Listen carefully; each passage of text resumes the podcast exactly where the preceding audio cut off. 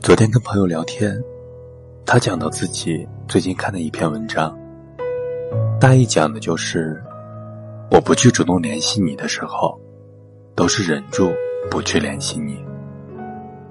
换句话说，我主动那么多次，你不为所动，我只好小心翼翼，不敢打扰你。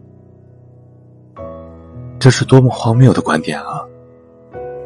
如果你真的饿极了，面前就算是盘猫粮，你敢保证不会尝一口吗？更何况是一个你那么喜欢的人。假装高冷是爱情中最蠢的事儿。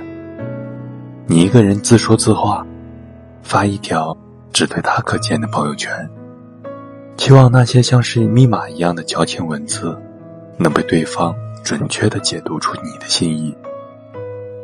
给他点个赞，还要用尽洪荒之力的勇气，你累不累啊？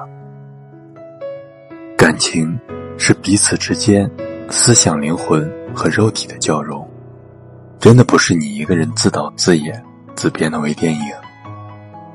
我们不要把恋人的情商想得那么高，他真的不懂你的内心戏啊！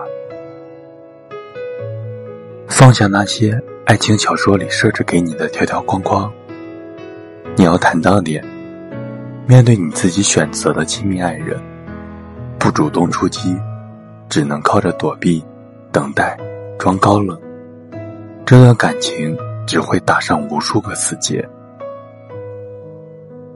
我是个典型活在当下的人，我不知道明天，甚至下一刻会发生什么。所以，如果这一刻我还爱着这个人，那我就不会默默的等待对方给我回电话。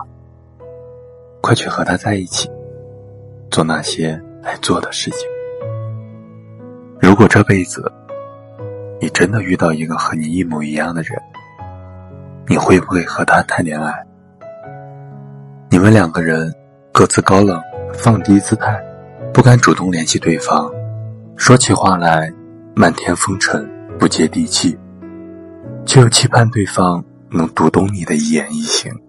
如果真的这样，还不如找个法师，能掐会算，做你肚子里的蛔虫，每天哄得你咯咯笑。这个场面，有没有觉得幼稚的可怕？我们都期盼自己的爱，最终。能有一个好的结果。小孩子过家家一样不成熟的行为，不但不会解决问题，反而会让两个人之间的距离加深。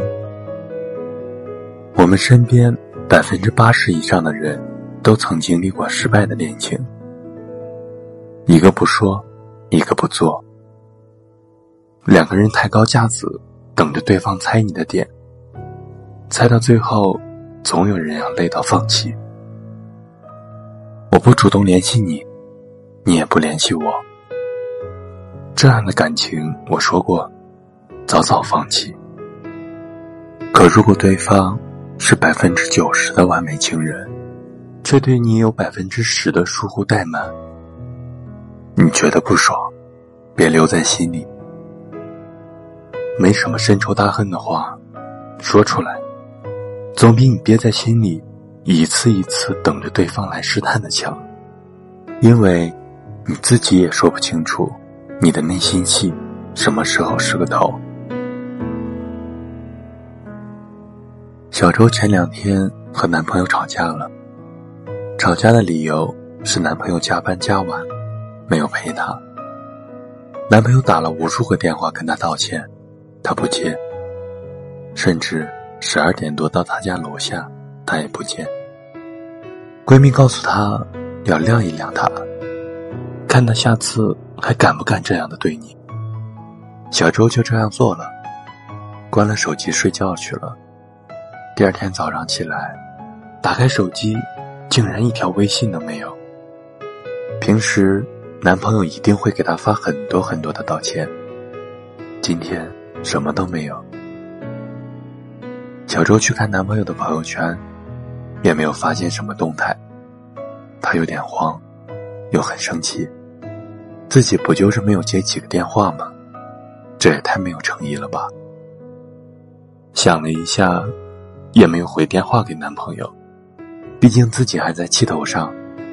什么时候自己消气，还要看他的表现。等了一天，还是一个电话都没有。小周等不及了，打电话过去，男朋友心肌炎住院了。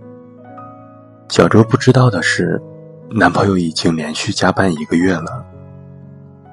之前他之所以陪自己吃饭、逛街，都是因为他在结束之后还要回去接着加班。昨天手头还有最后一点工作，所以想着忙完就可以好好陪他了。结果小周玩起了失踪。回去的路上，男朋友突发心肌炎住院了。如果你真的喜欢一个人，真的需要装的高冷高的不得了吗？不应该是对全世界高冷，只对一个人卖萌吗？大部分的时间，我们都摆错了位置，对最亲的人最狠心。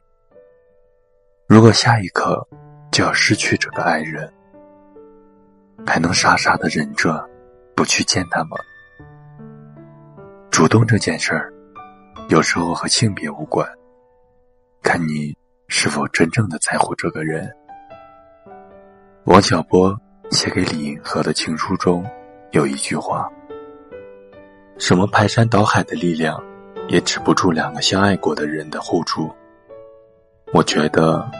我爱了你了，从此以后，不管什么时候，我都不能对你无动于衷。别再忍着不去联系对方，也别让情绪打垮爱情。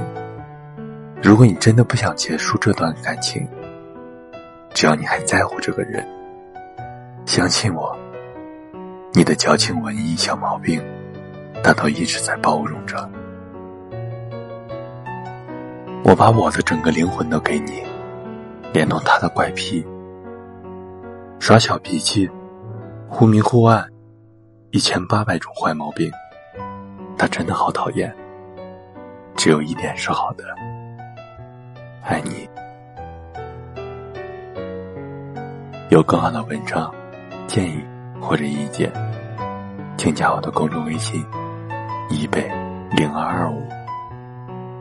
我是一北，晚安。